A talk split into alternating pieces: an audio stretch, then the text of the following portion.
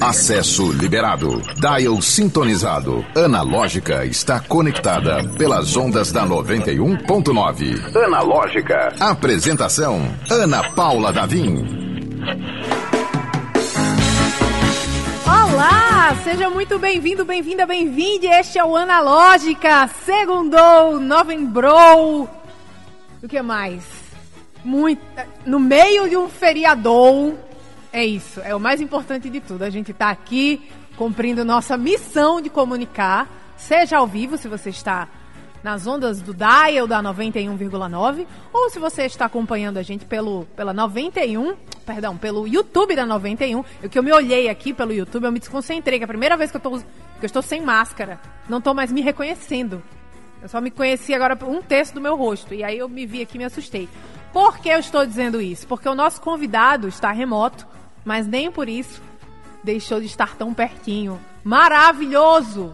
Ora, Tiago, Tiago Guimarães. Seja muito bem-vindo, Tiago. Olá, que delícia, que prazer, que gostoso.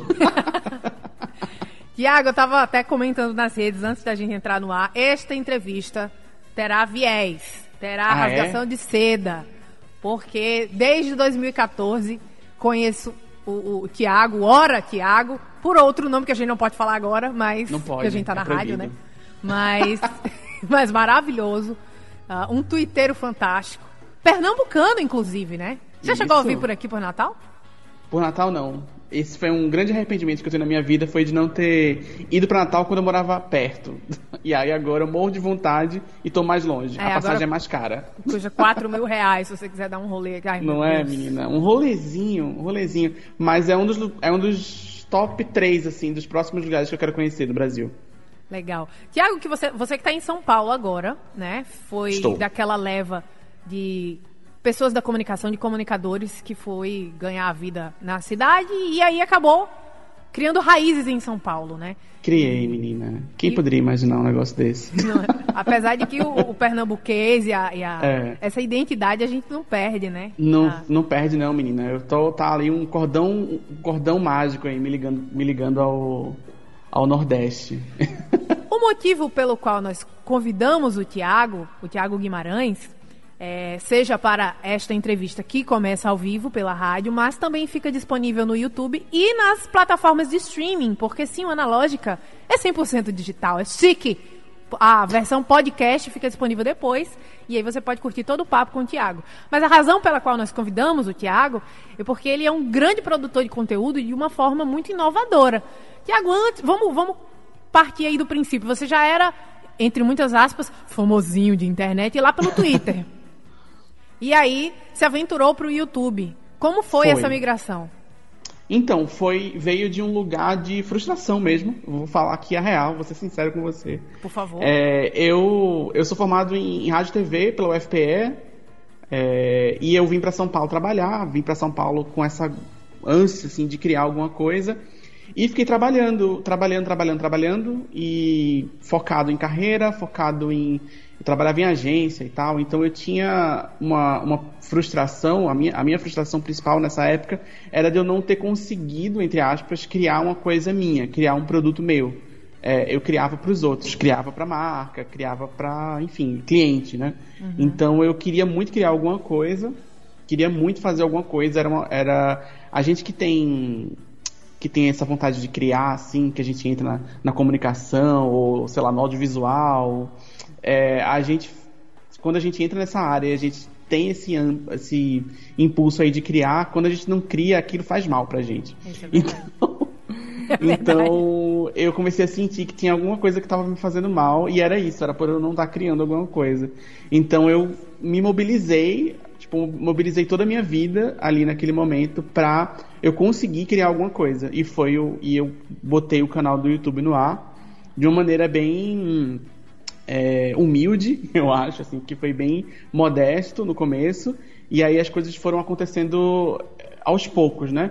E eu tive a. É, não sei se é sorte, mas. Enfim, tinha uma coisa a meu favor, que era o que você falou, eu já tinha uma base relativamente grande no Twitter, então já tinha pessoas que, me, que acompanhavam meu trabalho, meu trabalho, né? Me acompanhavam falando besteira no Twitter há muitos anos.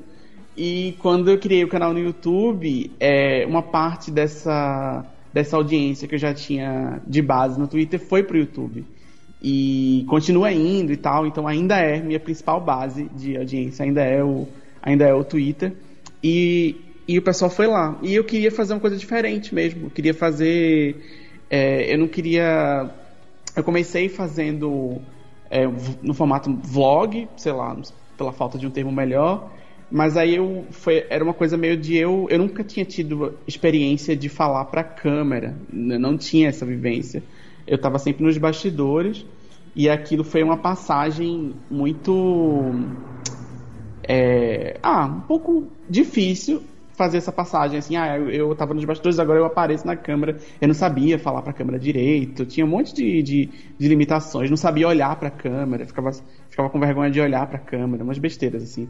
E aí eu fui primeiro me, me, adaptando a esse formato e aí depois aos poucos conseguindo colocar, real, fazendo realmente o que eu queria fazer, que era um formato de vídeo ensaio. Então eu faço geralmente vídeos meio longos, eu faço vídeos de 20 minutos a meia hora, é, analisando alguma coisa com um pouquinho mais de profundidade, né, pegando algum elemento da cultura pop, então algum filme, alguma série, algum, alguma novela, alguma coisa assim, trazendo um pouquinho para a realidade, trazendo um pouquinho de contexto histórico, é, fazendo hiperlink com outras coisas, fazendo, fazendo link com literatura, fazendo link com história, com, enfim, com, com fazendo uma coisa bem intertextual e com bastante humor, né? Que, tipo, assim, pelo menos é, o, é, é, é, é onde eu tô mirando, assim. É, tipo, fazer um negócio legal, que as pessoas... Que tragam uma reflexão interessante, mas que a pessoa não fique querendo dormir assistindo. Que ela seja, que ela seja entretida também. Tiago, a gente recebeu há alguns, algumas semanas um neurocientista que ele fala que o, o foco de atenção gira em média gira em torno de 18 minutos em média.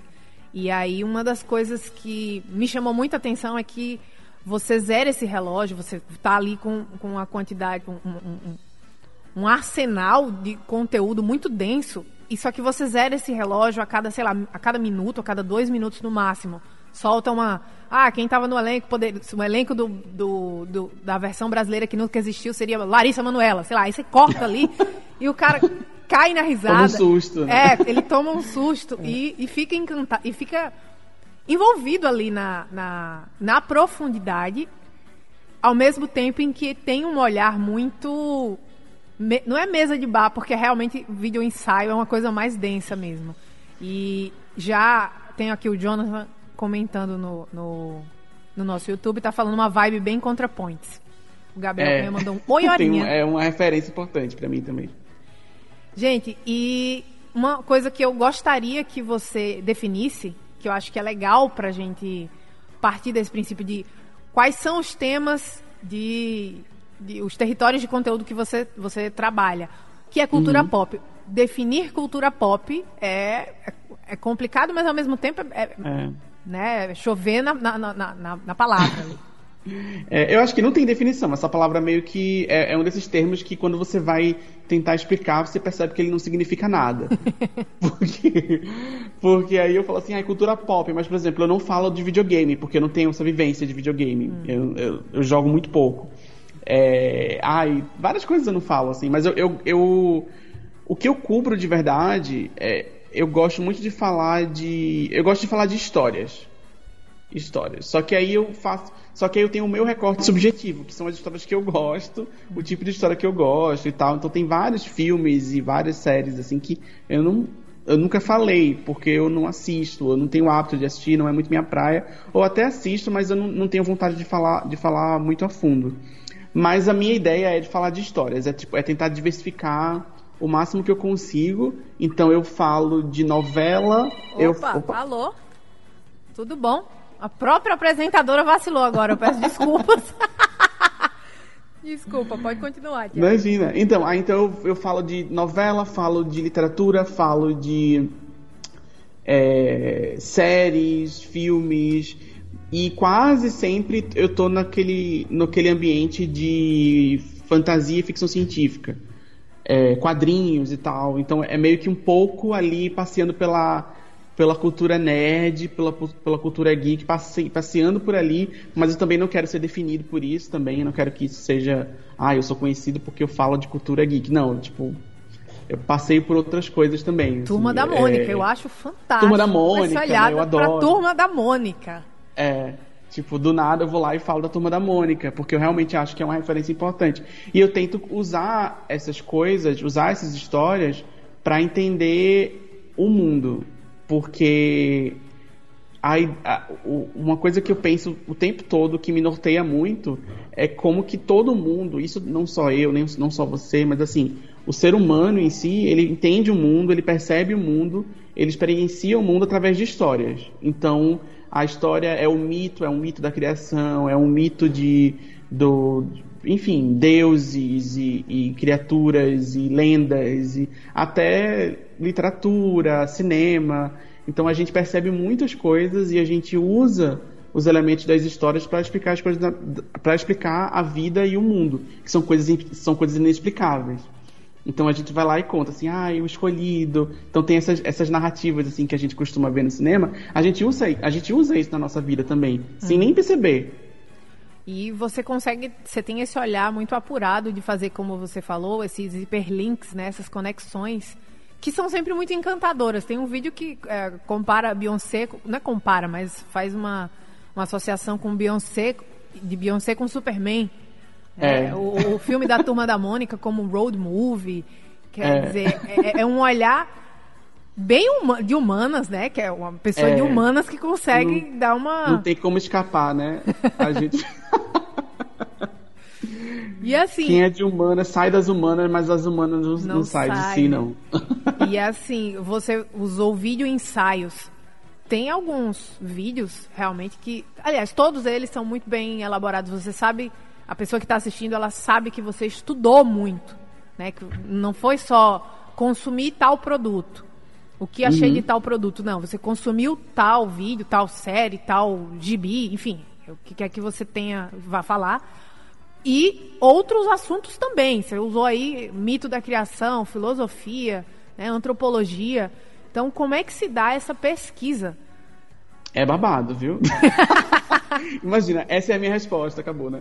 Não, aí é, eu, eu, tenho alguns formatos de vídeo, dependendo do formato que eu, que eu optei por tratar aquela temática, aí eu sei até onde a minha pesquisa vai, assim. Mas é, a pesquisa é bem caótica, assim, então eu quando eu criei o canal, eu tinha um, um, um viés bem. Um viés não, eu tinha um norte é, dos primeiros vídeos. Esse primeiro ano do canal eu tinha. Não, quando eu quiser falar de um filme, eu tenho que falar desse jeito. Aí eu vou falar assim. Tá, esse filme, ele tá dizendo o quê? Qual é o tema desse filme? O que, que essa história tá tentando dizer? Aí eu, tá, e qual é uma história que também tenta dizer isso, ou também usa uma linguagem parecida com essa? Hum. Aí está, qual é o exemplo mais absurdo e mais fora da curva que eu vou usar para fazer essa comparação? Qual é o outro exemplo que aparentemente não tem nada a ver, mas tem a ver?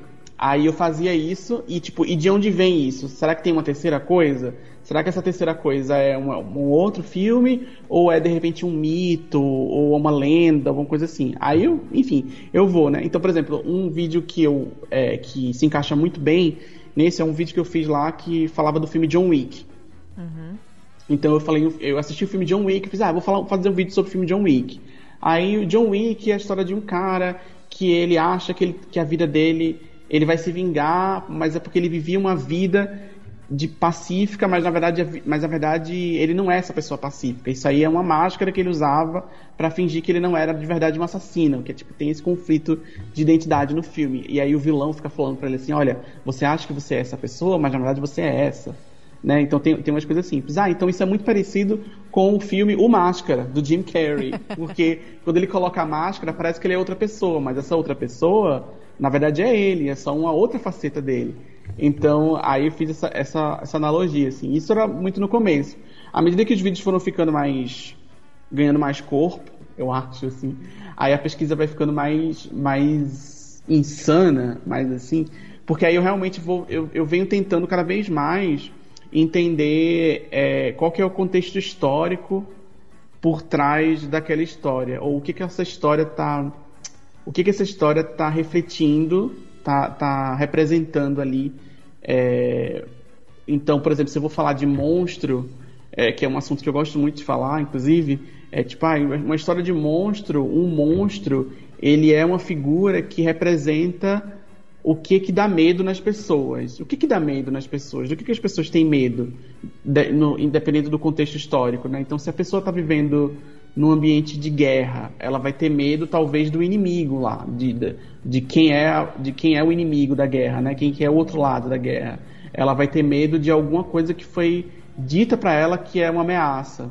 Isso aqui é uma ameaça, assim, ah, é ameaça aos valores, ameaça alguma coisa assim.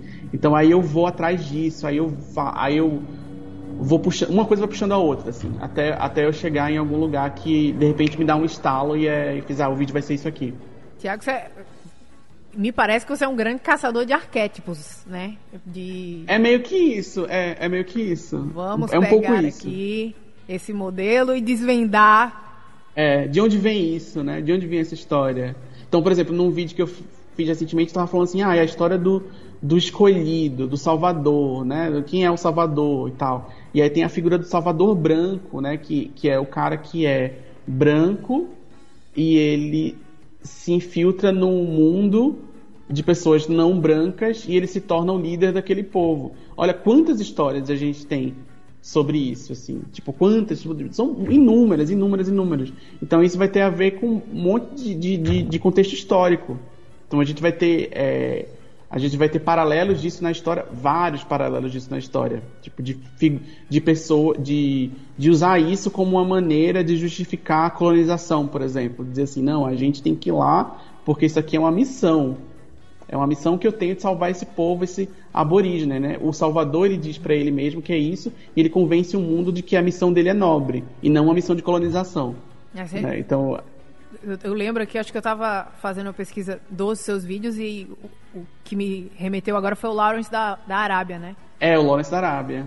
Que você utilizou num, num vídeo. É.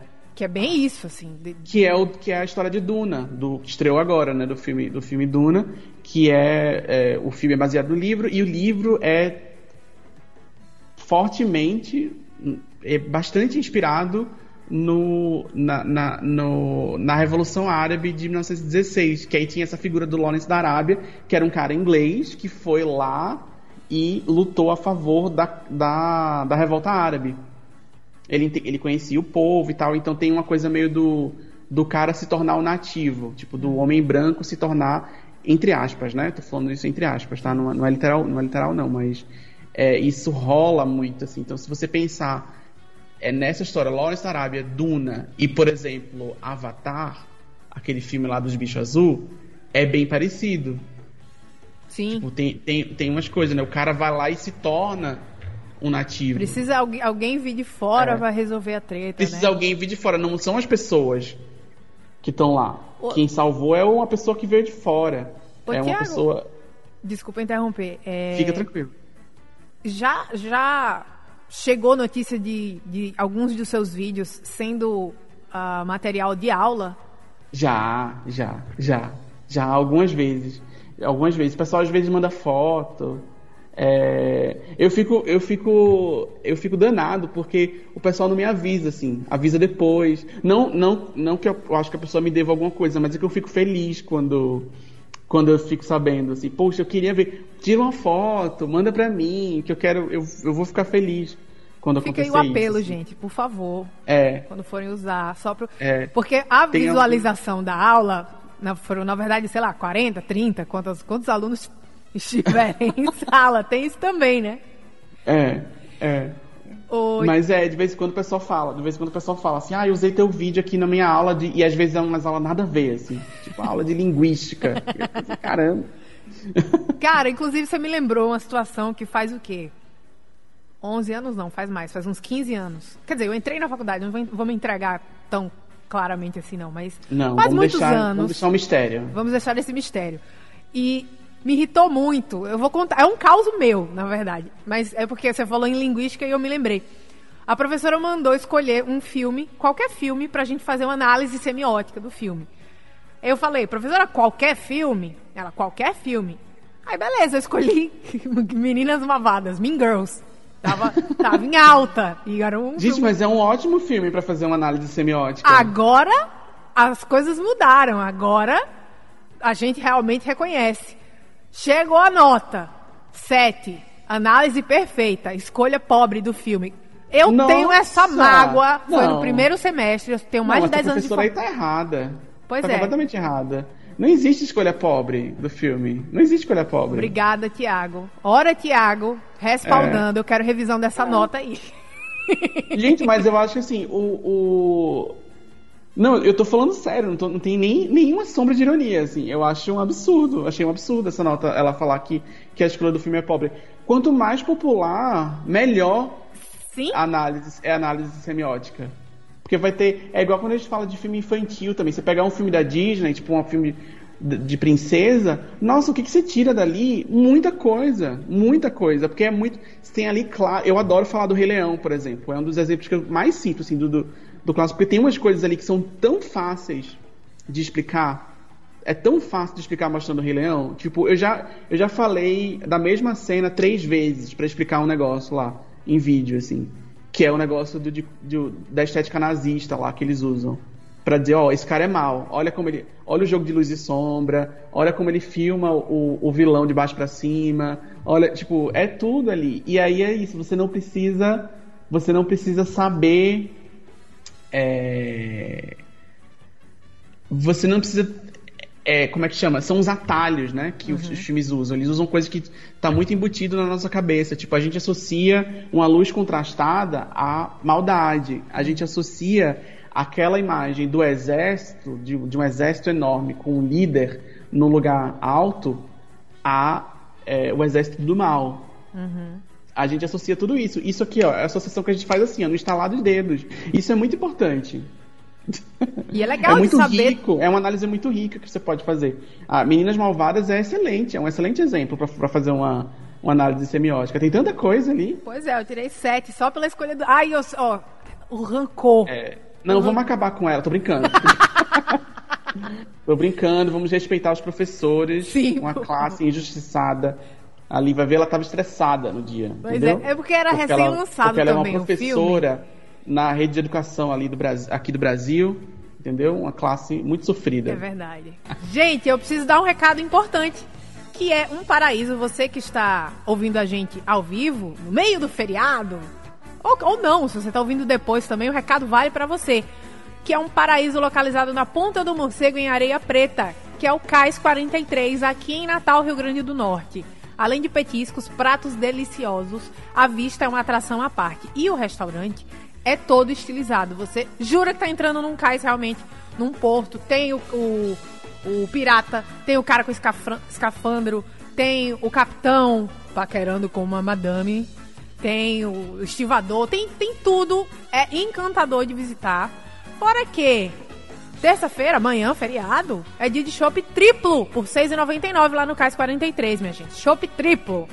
E tem mais, durante todos os dias você tem motivo de sobra para atracar o seu barquinho lá no Cais 43. Sabe por quê? Porque ao longo da semana inteira tem promoção no valor da pizza grande. Então, exceto a de camarão, todos os outros sabores, inclusive de carne, que carne tá cara, mas a pizza de carne está custando apenas R$ 34,90 para quem consumir lá no Cais 43. Já falei, o cais tem uma energia maravilhosa. Uma brisa do mar, quer dizer, você fica lá curtindo, fazendo seu happy hour, olhando o mar de areia preta. Pois é, uma perfeição. Se não pode dar um pulo já hoje, lembra de amanhã que tem promo... amanhã terça-feira tem promoção no Shop e pode agendar também o happy hour na sexta-feira, porque o Shop sai por apenas R$ 2,99. Então, aproveita sabor, qualidade, preço bom e o visual encantador. Deixar no seu Instagram se você for de Visus. O Instagram vai ficar lindo lá no arroba Cais43 oficial. Um beijo pro povo do Cais43, num lugar que já mora no meu coração. O programa Analógica é 100% digital. Acesse o streaming pelo YouTube e Instagram da 91.9. Confira ao vivo o que está rolando dentro do estúdio. Analógica. Aconteceu a Analógica, eu sou Ana Paula Davim e a entrevista do dia está simplesmente sensacional com Tiago Guimarães, mais conhecido como Ora Tiago. Oi? Orinha, uma outra outra, outra alcunha para quem se sente É. íntimo. Inclusive tem um, um, um- um- formato do seu, um- de um dos seus, aliás, um dos formatos de vídeo que é a hora da hora, né? É. E é, muito, é muito legal, as pessoas se sentem muito próximas de você. né? É, horinha. É. E chega Mas é bem o momento, né? Esse, esse, esse formato aí, essa playlist é bem o momento da intimidade mesmo, que é a playlist que eu respondo pergunta. O pessoal manda pergunta eu respondo. E tem umas cobranças muito boas, né? Ah, eu assisti Tem. tal filme e não gostei. Então, menina, rolou isso, né? No último vídeo, eu achei muito engraçado. Que eu falei bem, é, foi, uma, foi a série The Leftovers. Eu falei bem dessa série, aí uma- a pessoa foi assistir, não gostou e veio me cobrar. Fiz, olha, assistir por sua causa não gostei. Fiz aí, que, e eu com isso? Eu vou fazer o quê? Você quer me processar? Ô, Tiago, é, eu queria muito saber quanto tempo, em média, gira, assim, to- você dedica a, a pesquisa de um vídeo como, como esse do Aduna, por exemplo. Do, do É, esse foi, esse foi. Não vou dizer que foi rápido, não, porque nenhum é rápido, mas é, esse foi um que eu consegui fazer num. é, eu tinha um cronograma bem certinho e eu consegui me manter nesse cronograma. Então foi, foi relativamente. é, foi mais ou menos duas semanas pra, de pesquisa e, e roteiro. Pesquisar e, e escrever. Mais ou menos duas semanas. Aí depois gravar, aí a edição demora um pouquinho também, né? É um, é um processinho. É, esse foi uma, um- uma exceção, assim, foi um dos poucos que eu consegui seguir um cronograma bem rigoroso. É, mas tem vídeo, varia muito de vídeo pra vídeo. Teve vídeo, assim, eu gosto muito de contar essa história, porque foi um vídeo que eu tava fazendo que eu tive um. Eu descobri um negócio no meio da no meio da. Enquanto eu escrevia, assim, eu tava na metade do roteiro, e aí eu descobri um negócio muito importante, uma informação muito importante, e eu fiz, nossa, isso aqui. Eu tava planejando o vídeo de um jeito, isso aqui mudou tudo. Então era um vídeo que eu fiz sobre a novela O Clone.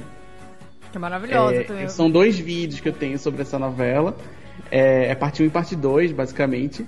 É, só que quando eu tava escrevendo, não era para ser um, uma- não era para ser em duas partes. Era para ser um vídeo mais simples, era para ser um vídeo só. Só que aí no meio da no meio do, quando eu tava escrevendo, eu vi, caramba, isso aqui é uma informação muito importante. Foi quando eu descobri quando eu descobri não, né? Quando eu, quando eu percebi que é, quando eu percebi que o clone estreou duas semanas depois do 11 de setembro. Isso é uma informação muito importante para a novela que mudou um monte de coisa na, na novela ali. Ficou todo mundo com medo. A Glória Pérez ficou com medo. é, todo mundo ficou com medo, assim. E aí eu tava, eu tava no momento ali que eu tava pesquisando sobre representação árabe porque eu tava falando, a ideia era falar de questão racial e tal, então eu tava falando de questão árabe. Então, e aí eu achava, quando eu fui atrás assim do- da- de autores que pesquisavam isso, eu achava que é, essa novela era mal vista em termos de representação árabe, e na verdade é o contrário. Na verdade, a novela é muito bem vista, porque ela fez um trabalho muito positivo de representação, por, no- porque a época, o contexto histórico ali é, era muito hostil. Então, no mundo inteiro estava tava construindo um ambiente muito hostil para pessoas árabes. E a novela fez o trabalho de, de o trabalho contrário, o trabalho de, tipo, de inverter essa relação, dizer assim, ó, pessoas árabes não são esse demônio aí que vocês estão pintando. Então, assim, então, aí eu fiz, nossa, isso aqui é muito interessante. Então eu fiz um vídeo sobre isso, assim, tipo, falando, me dedicando boa parte do vídeo sobre isso. E só depois eu falei do, do assunto que eu realmente queria falar, que é a parte 2. Mas eu gosto muito dos dois vídeos. Então, assim, então foi, se você contar é, o tempo que eu passei, foi quase seis, quase seis meses que eu passei pensando em Glória Pérez. Agora pensa aí, quantos meses, quanto tempo a Glória Pérez passou pensando em mim? Eu não sei, entendeu? É, é isso que eu ia perguntar. Chegou até, até eles, até o pessoal da, da novela? Os envolvidos? Eu não sei novela? se chegou, não. Até, ah, se chegou, eu não sei. Se chegou, não, não, não vieram chegou, agradecer, porque foi um baita trabalho, gente. Seis É, meses. Mas foi é um, é um dos. é, os dois vídeos, são dois vídeos, assim, eu tenho muito orgulho desse, desses dois vídeos. É, ainda mais por ser é, um vídeo. Ainda mais por ser sobre novela, que é uma coisa que dentro dessa, desse mundo, desse universo conceitual onde eu tô, às vezes é, a novela é uma coisa muito relegada, sabe? Como se fosse menor, como se fosse pior, como se fosse e é o nosso principal produto cultural, assim, quer você Sim. goste ou não, sei lá, você pode gostar, você pode não gostar, todo mundo tem direito de gostar ou de não gostar, mas é o nosso principal produto cultural, é o que a gente mais exporta para o mundo, é, e é o que diz muito sobre o que é o Brasil e quem são os brasileiros, assim quer você goste ou não dessa resposta também, né? Você pode, tipo, achar essa resposta positiva, negativa, neutra ou um pouco de tudo isso, mas é diz muito, diz muito. Diz muito. E eu vou, vou, vou contar um outro segredo aqui. Eu... É, é bastante íntimo, inclusive. Normal para contar no rádio. Mas eu estava conhecendo um cidadão e aí eu falei, ah, eu, eu tava reprisando a Grande Família na época. E eu falei que eu gostava muito da, das figuras criadas dos personagens da Grande Família. E o cara virou: Nossa, você gosta da Grande Família? É muito simplório, alguma coisa assim. Aquilo Nossa, me... foi a última vez que eu vi esta pessoa. Quem ousa falar mal da Grande Família? Que é realmente um, um é, é, um retrato, não um retrato, retrato fiel, mas é um retrato ficcional daquele momento que a gente viveu. É. Ah, gente, que, que, que conversinha besta, né? Exatamente. Que conversinha besta. Ah, que bobagem. É, o falso, o falso a intelectual. Gosta de quê? De Friends? Hã? A pessoa gosta de quê? De Friends? Nada contra Friends, eu também gosto, mas assim. É o falso intelectual e eu acho que você é, desconstrói cara, muito bem isso quando você faz essas, essas conexões que muitas vezes são inesperadas, né?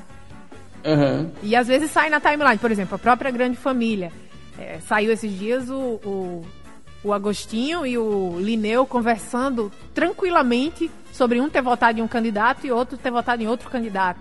E você uhum. vê, meu Deus, isso acontecia sem que as pessoas se matassem. Era normal, né? Pois é, saudades desse tempo, inclusive. Ô, Orinha. Oi. Íntima demais.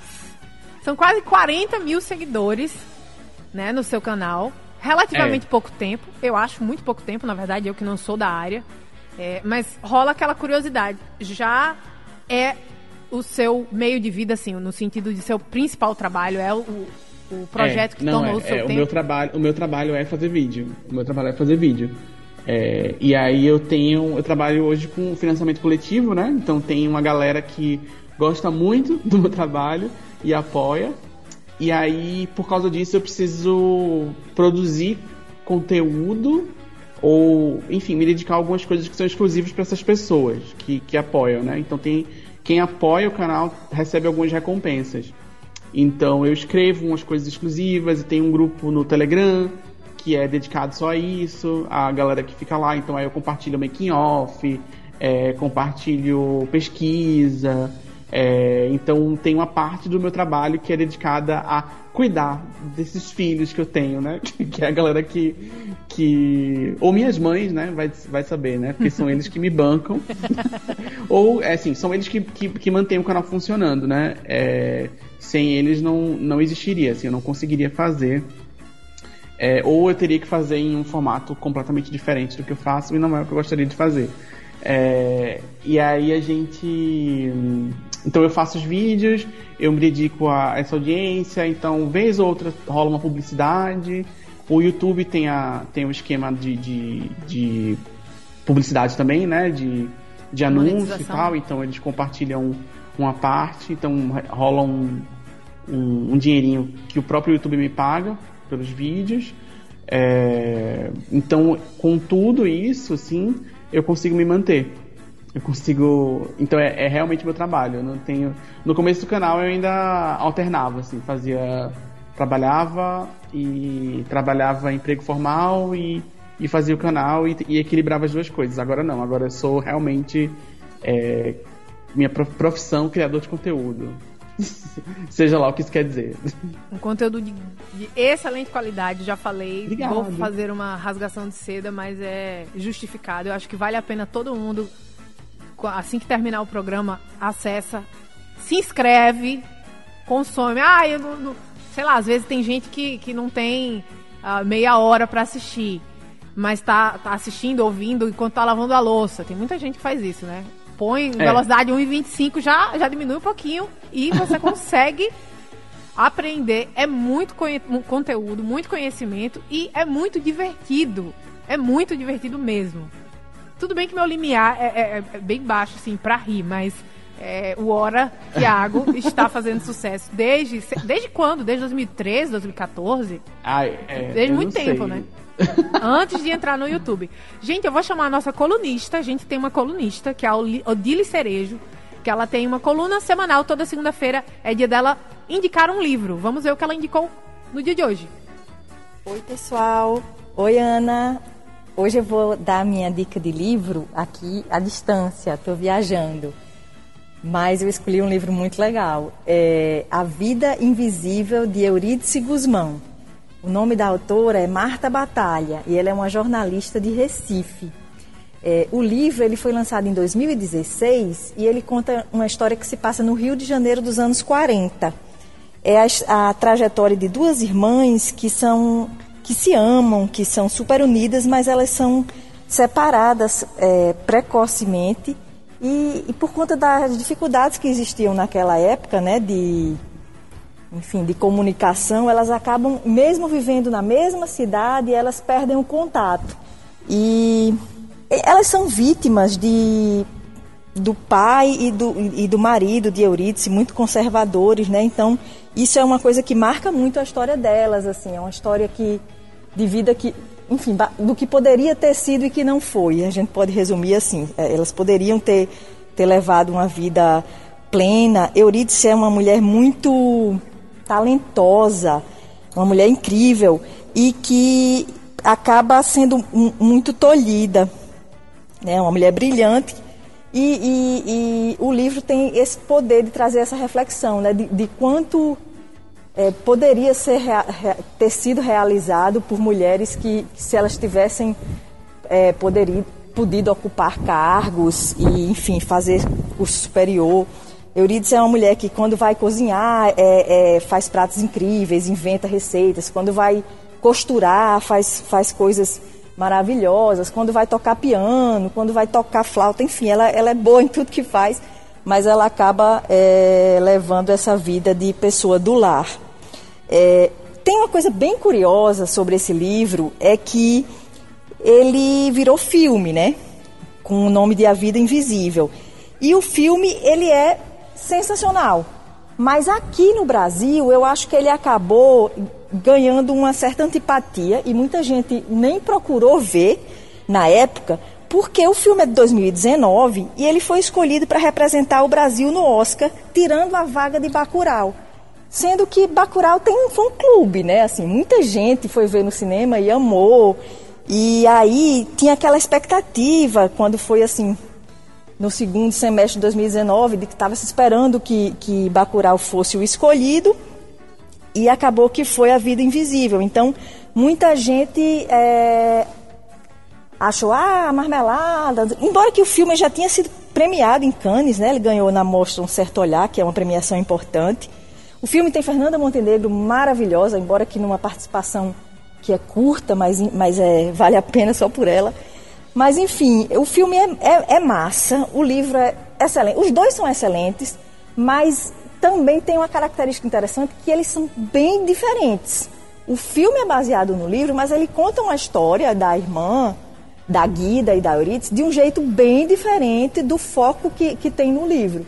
Então é como se fossem duas histórias diferentes e os dois valem a pena. O livro recomendo demais e o filme também é uma coisa que não se deve perder. Se você tiver a chance, então procure. A Vida Invisível, de Eurídice Guzmão, de Marta Batalha. É um livro curtinho da Companhia das Letras e muito bem escrito, é, gostoso demais de ler. E o filme também, A Vida Invisível. Valeu, pessoal, até mais. Olha aí a dica. Inclusive, conterrânea do nosso entrevistado de hoje, né? Marta Batalha. Tiago? Oi, oi. Já, já, já ouviu falar da Marta Batalha? Já. Já? Já. Mas não andavam bestes não lá no, no Recife Antigo, não. Brincadeira. Tiago, infelizmente nosso tempo está acabando. Ah. Eu queria agradecer muito, me sinto muito honrada por esse papo. E queria que você indicasse as redes onde a gente pode te encontrar, te aclamar, seguir, assinar o, o, o financiamento, enfim, tudo que você merece. Eu tô em todas as redes como Hora Thiago, é Hora sem H, Thiago com H, tudo junto. É, no YouTube você me encontra, né, como Hora Thiago também, é, no Instagram e no Twitter. É, tô ali produzindo todo, diariamente nas, nas redes. No YouTube, mais ou menos dois ou três vídeos por mês, mas estamos aí produzindo. E se você quiser apoiar, o... já que você deu essa deixa, amiga, Sim, é, claro. se você quiser apoiar, você pode usar lá o Apoia-se, que é apoia.se barra Hora Thiago. Hora sem H, Thiago com H. Mas você pode me seguir também em todas as redes, que já ajuda bastante, já é um grande apoio.